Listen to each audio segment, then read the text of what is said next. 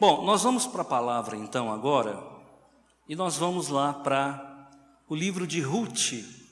Quem já leu o livro de Ruth todinho, levanta a mão. Parabéns. Quem deseja casar, leia o livro de Ruth. Mas quem deseja casar muito, leia o livro de Ruth duas vezes. Quem está desesperado para casar, leia o livro de Ruth três vezes. Agora, quem já não tem esperança mais, leia de joelho três vezes. Tá bom? Que vai acontecer um milagre esse ano. Viu, Nayara? Esse ano vai acontecer um milagre. Que eu sei que tem muita gente querendo casar aqui. Tá bom? Ruth capítulo 1, versículo 14 a o versículo 19. Nós vamos fazer a leitura desse livro. Quero agradecer aqui a presença da Natália, a irmã Natália está com seu bebezinho ali.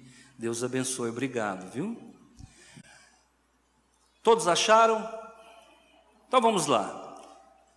Diz a palavra do Senhor no versículo 14: Então levantaram a sua voz e tornaram a chorar. E Orfa beijou a sua sogra, porém Ruth se apegou a ela. Vamos lá? Diga comigo, porém Ruth se apegou a ela. Ruth significa companheira, tá bom? Porém, a companheira, a sua nora, a Ruth, se apegou à sua sogra. Pelo que disse: Eis que voltou tua cunhada ao seu povo e aos seus deuses. Volta tu também após a tua cunhada. Disse, porém, Ruth: Não me inste não insista para que eu te deixe e me afaste de ti, porque onde quer que fores, irei, e onde quer que pousares à noite, ali pousarei eu. O teu povo é o meu povo, e o teu Deus é o meu Deus. Onde quer que morreres, morrerei eu, e ali serei sepultada. Me faça assim o Senhor, e outro tanto, se outra coisa que não seja a morte me separar de ti. Vendo ela, pois, que de todo estava resolvida para ir com ela, deixou-lhe, deixou de lhe falhar, falar nisso. E assim, pois, foram ambas até chegarem a Belém. E sucedeu que entraram elas em Belém, e toda a cidade se comoveu por causa delas, e diziam: não é esta Noemi? Amém, irmãos? Queridos, eu quero falar sobre dois caminhos e um destino. Grava uma coisa: na vida você sempre ficará entre dois caminhos: casar com a Maria ou com a Joana, fazer medicina ou odontologia, comprar um SUV ou um sedã comprar a caminhonete A ou a caminhonete B, morar em Rio Verde ou morar em Goiânia. A nossa vida sempre estará numa encruzilhada. E nós temos aqui um caso típico, um estudo de caso, onde uma mulher chamada Noemi, que significa agradável, casada com um homem chamado Elimeleque, que moravam em Belém, Belém significa terra do pão. Diga comigo, Belém significa terra do pão. Que pão? O pão que desceu do céu, Jesus de Nazaré. Onde foi que Jesus nasceu? Belém. Então, quando a cidade foi chamada de terra do pão, muita gente não entendeu. É terra do pão espiritual que é Jesus. Tá bom? E aconteceu uma fome muito grande em Belém no período de juízes. Isso aqui aconteceu por volta de 1300, 1200 antes de Cristo. Aconteceu uma fome muito grande. Então, Elimeleque pega sua esposa, que era Noemi, e os seus dois filhos, que era Malom e Quilom, e vão para uma terra vizinha chamada Moabe, terra dos moabitas. Moabe significa desejo, desejável.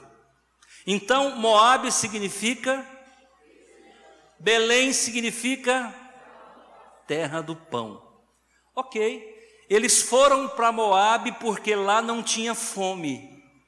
Acontece que quando Noemi, o seu marido Elimeleque, os dois filhos, Malom e Quilom, foram para Moabe, Elimeleque morreu. Agora Noemi estava viúva. E os seus dois filhos se casaram com estrangeiras. Os seus dois filhos se casaram com uma mulher chamada Orfa e a outra mulher chamada Ruth. Todas duas moabitas, descendente de Ló. Os moabitas eram descendentes de Ló. Então, as duas, os dois filhos se casam com duas estrangeiras. Mas algo desagradável acontece. Malom morreu e Quilom morreu sobraram três viúvas, uma viúva mais velha e duas viúvas mais novas. E agora, o que fazer? Nesse interregno, Noemi descobre que o pão estava farto de novo em Belém. E ela resolve voltar para Belém. Chamou as suas, as suas noras e disse: Minhas filhas, nesses termos aqui, minhas filhas, voltem para o povo de vocês, voltem para a família de vocês, voltem para os deuses de vocês. Eu irei sozinha para Belém porque eu sou judia, vocês não são, vocês não têm obrigação de ir comigo. Eu agora não tenho mais filho para dar para vocês casarem, porque era comum quando, o, quando alguém morria, a viúva se casava com o irmão não tinha mais irmão. Orfa resistiu e falou: Não, eu vou com a senhora. No entanto, Noemi insistiu: Minha filha, vai embora. E ela resolveu ir embora. Ela foi embora para Moabe. Agora Ruth falou: Não, eu não vou para Moabe, eu vou ficar com você. E aí nasce essa expressão, que é uma das, dos versículos mais lindos da Bíblia. Não insista comigo para que te deixe e me afaste de ti, porque onde quer que tu fores, eu irei contigo. Onde quer que pousares, pousarei contigo. O teu povo é o meu povo, o meu Deus, o teu Deus é o meu Deus. Onde tu morreres, eu morrerei. Que coisa linda, irmãos.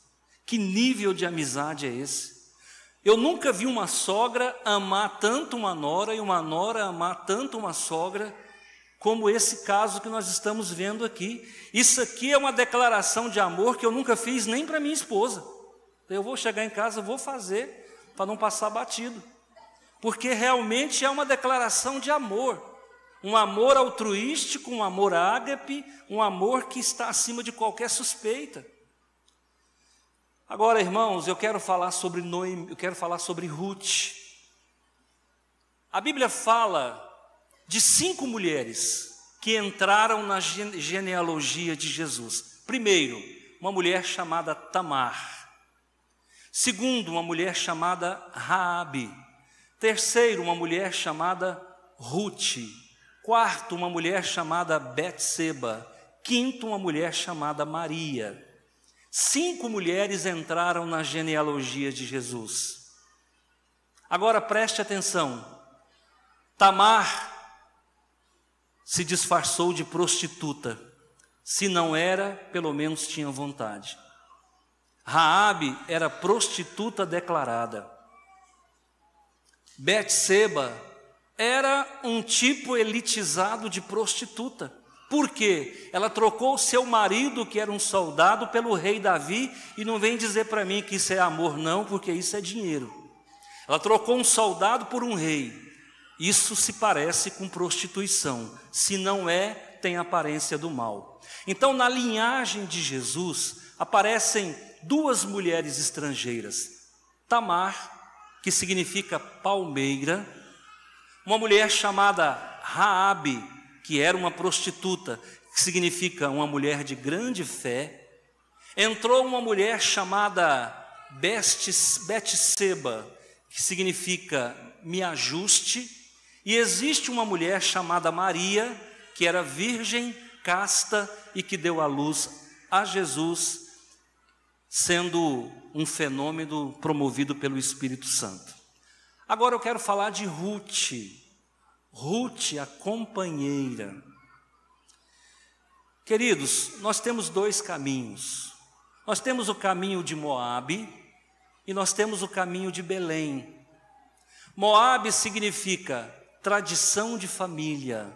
Moabe significa desejo da carne. Moabe significa velhos deuses, velhas tradições religiosas.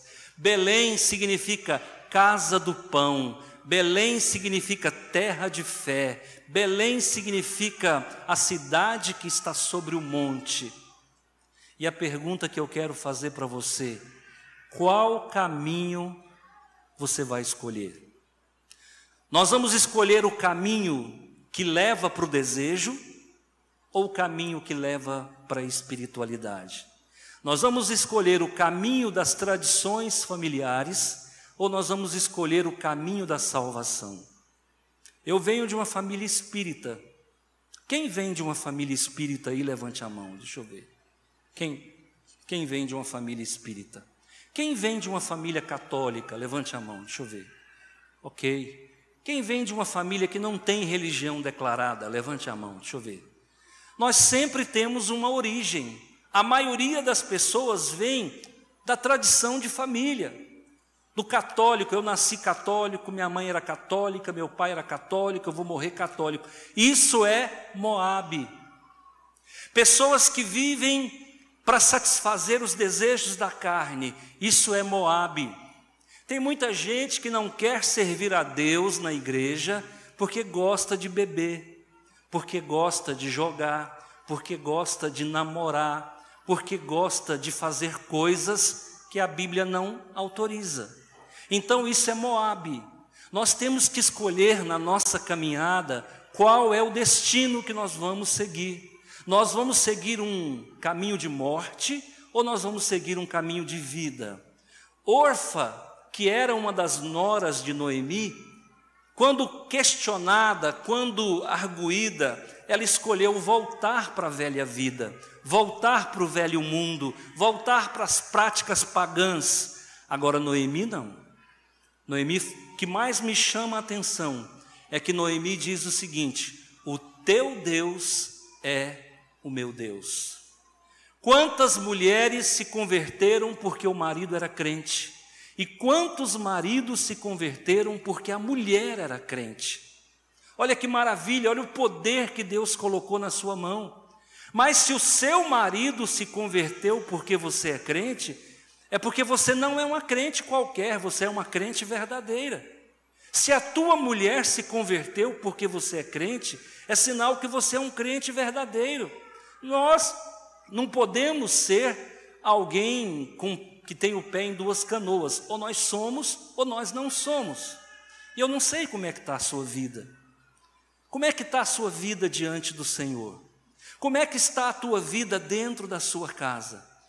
Uma das maiores lutas que eu vejo hoje é os pais lutando para trazer os filhos para a igreja. Agora, deixa eu dizer uma coisa para você: se uma sogra consegue influenciar uma nora, quanto mais um marido consegue influenciar uma mulher. Quanto mais uma mulher consegue influenciar o marido, quanto mais o pai consegue influenciar os filhos e quanto mais os filhos conseguem influenciar os pais. Queridos irmãos, Há uma carta escrita por Deus, uma procuração feita a teu favor. Assim como Deus salvou Ruth através do testemunho da agradável da Noemi, Deus vai salvar a tua casa através do teu testemunho. Crê no Senhor Jesus e será salvo tu e a tua família, tu e a tua casa. Eu sei que tem pais aqui, o Senhor me fala agora, que tem chorado pelos seus filhos. Eu sei que tem pais aqui que o que eles mais queriam de presente do Dia das Mães ou do Dia dos Pais era verem os seus filhos aqui nessa noite congregando com o Senhor. Você acredita, você crê que Deus pode em 2021 realizar esse sonho dentro da sua casa? Levanta a mão. Você crê que Deus pode trazer o teu pai e a tua mãe para congregar aqui? Você crê que Deus pode trazer os teus filhos para dentro desse aprisco? Você crê que Deus pode salvar não somente a tua vida, mas a vida de toda a tua família?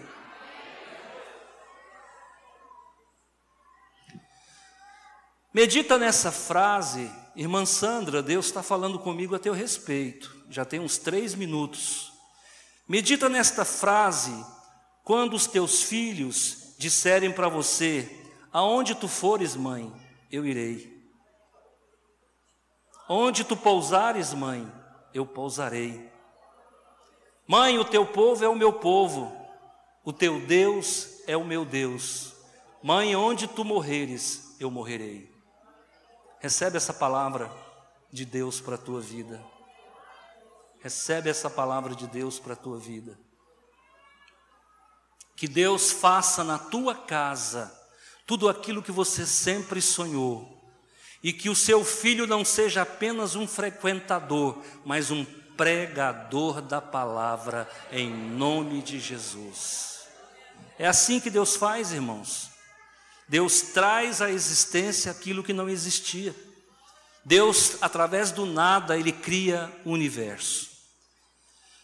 Pois muito bem, Ruth agora tinha voltado para Belém, mas não tinha INSS, não tinha nenhum, nenhum instituto de previdência, e para comer tinha que trabalhar. Agora, se a vida é difícil para os homens, muito mais para os ricos. E aquela região era uma região agrícola. E ali se plantava cevada. E existiam ali pequenos, médios e grandes agricultores. Acontece que existia um fazendeiro naquela região chamado Boaz. Diga comigo, Boaz. Esse homem era um homem de idade e que era um latifundiário, era um homem muito rico e que, por sinal, era parente de Elimeleque. Elimeleque havia deixado algumas propriedades quando ele foi para Moabe. Mas essas propriedades possivelmente estavam agregadas a algumas penhoras, possivelmente, a Bíblia não é clara. E era preciso que alguém resgatasse aquele patrimônio, pagasse aquelas dívidas. Então, Ruth sai e diz para a sogra: Sogra, fica em casa você está cansada, eu vou apanhar espigas de cevada. Eu vou para a lavoura, trabalhar de boia fria, trabalhar de diarista, porque era permitido naquela época que os pobres catassem do chão aquilo que os segadores não conseguiam colher. Então o pessoal ia colhendo e algumas espigas caíam no chão. Os pobres vinham atrás ia pegando o que caía no chão e levava para comer. Era permitido, era lei. E naquele monte de terra, Ruth escolhe uma, um quinhão, Ruth escolhe um pedaço de terra para fazer a cata da cevada, das espigas. Irmãos, e por Jesuscidência, né? Não é nem coincidência. Ela foi pegar espigas justamente na terra do parente da sua sogra. Agora, eu tive analisando, eu acho que essa Ruth, irmão João, não era muito feia, não. Essa Ruthzinha, bichinha danadinha. Tanto é que o fazendeiro, o irmão Alessandro, chegou, já bateu o olho e falou: quem que é aquela?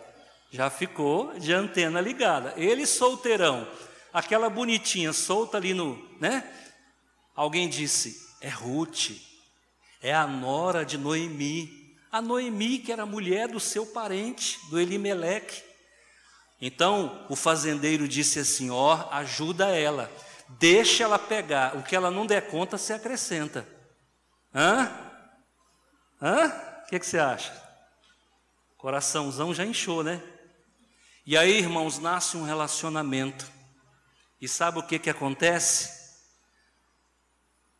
Boaz se apaixona por essa moça, essa moça se apaixona por ele, mas ele disse: Minha filha, eu não posso te resgatar, eu não posso pagar a dívida do meu parente, porque existe um parente mais próximo que, pela lei, tem o direito de ser consultado.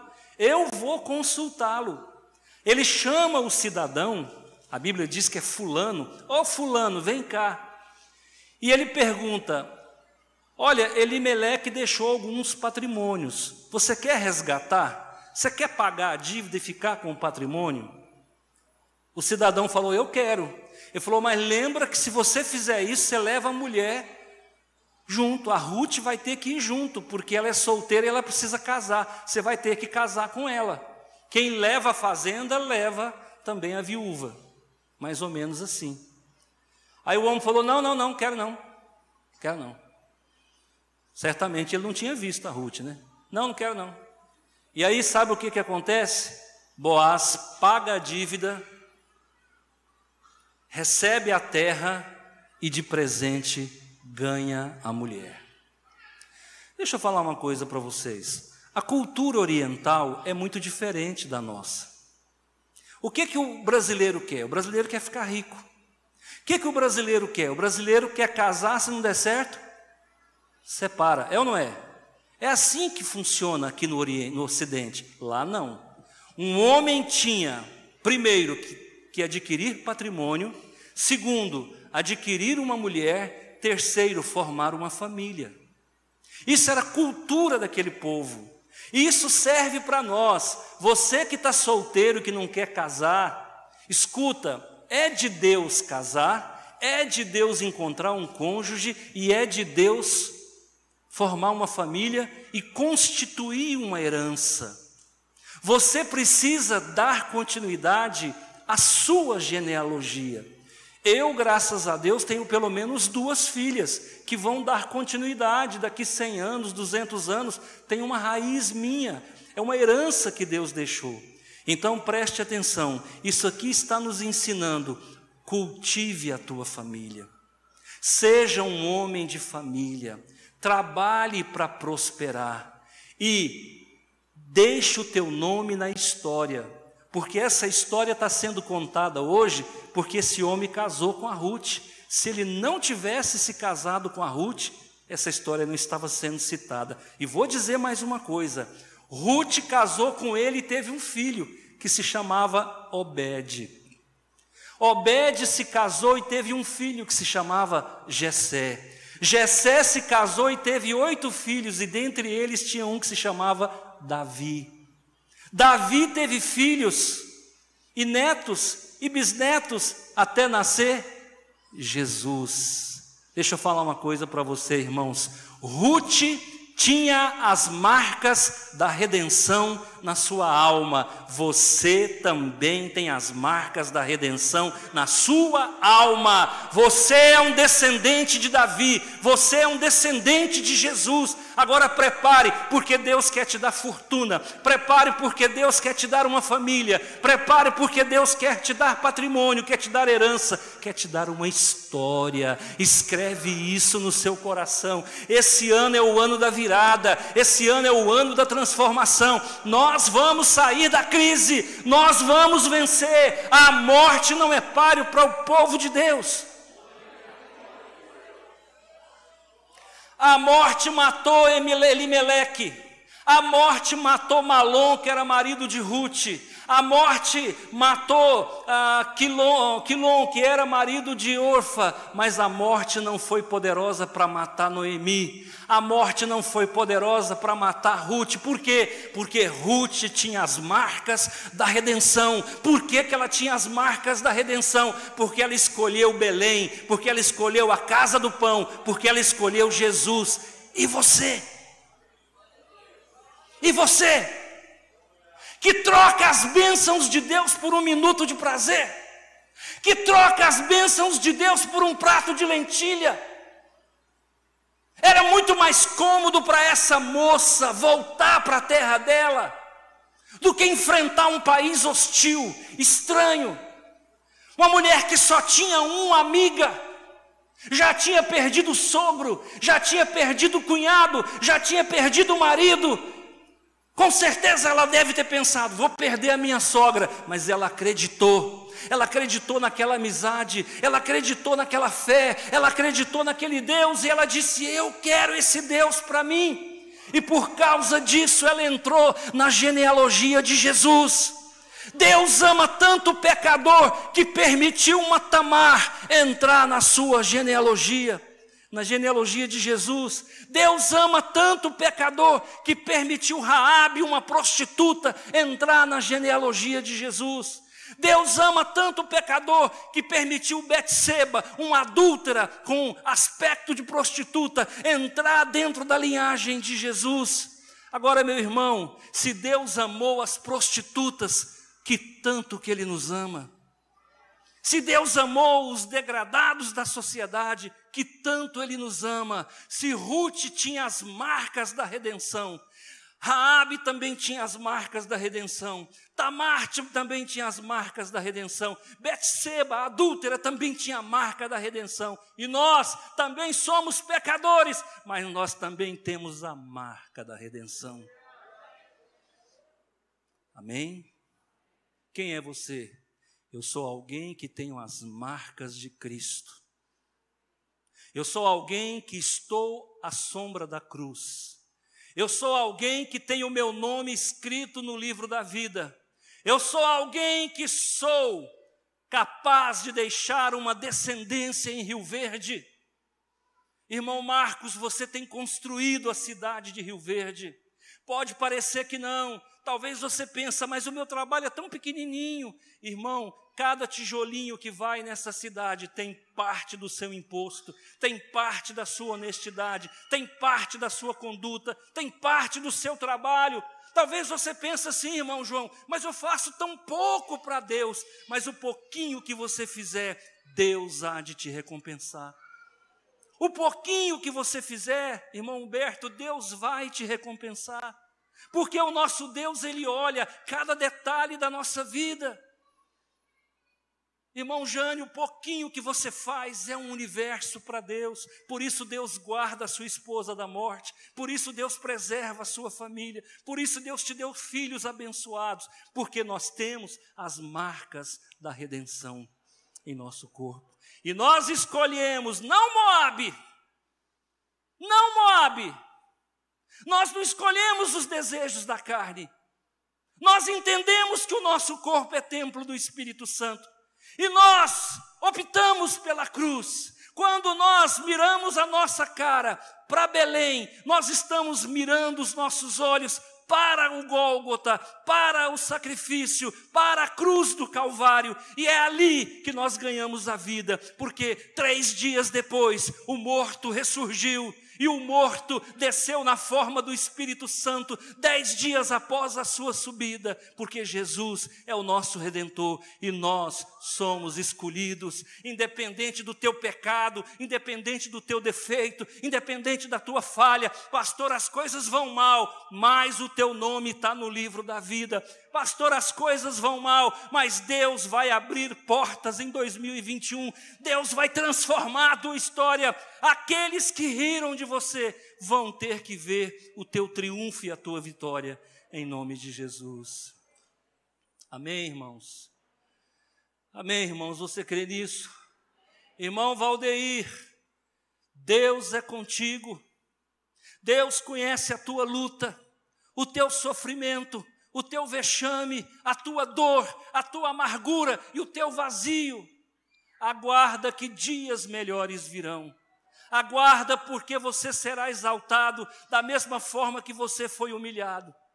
E as pedras que jogaram em você são alicerces para a construção que Deus vai fazer através da tua história. Esse é o nosso Deus, esse é o nosso Criador, é alguém que nos chama pelo nome, é alguém que nos tira por detrás das malhadas, por isso vale a pena dizer: o teu Deus é o meu Deus. Você ainda vai ganhar vidas para Jesus, você ainda vai escrever, ajudar o Espírito Santo a compor o livro da vida. Que Deus abençoe a tua casa, Deus abençoe a tua história. A tua luta não acabou, a tua luta continua. E o que Deus vai fazer através da tua vida é pelo menos dez vezes maior do que ele já fez. Amém? Deus abençoe a sua casa, o seu coração. Dois caminhos e um destino. Escolha Belém Escolha Jesus, escolha a igreja. Deus te abençoe. Amém, Jesus.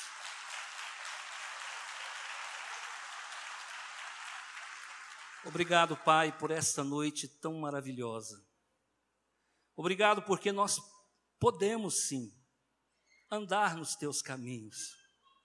Às vezes o inimigo se levanta e a gente se sente tão pequeno, mas maior do que os desafios é o nosso Deus.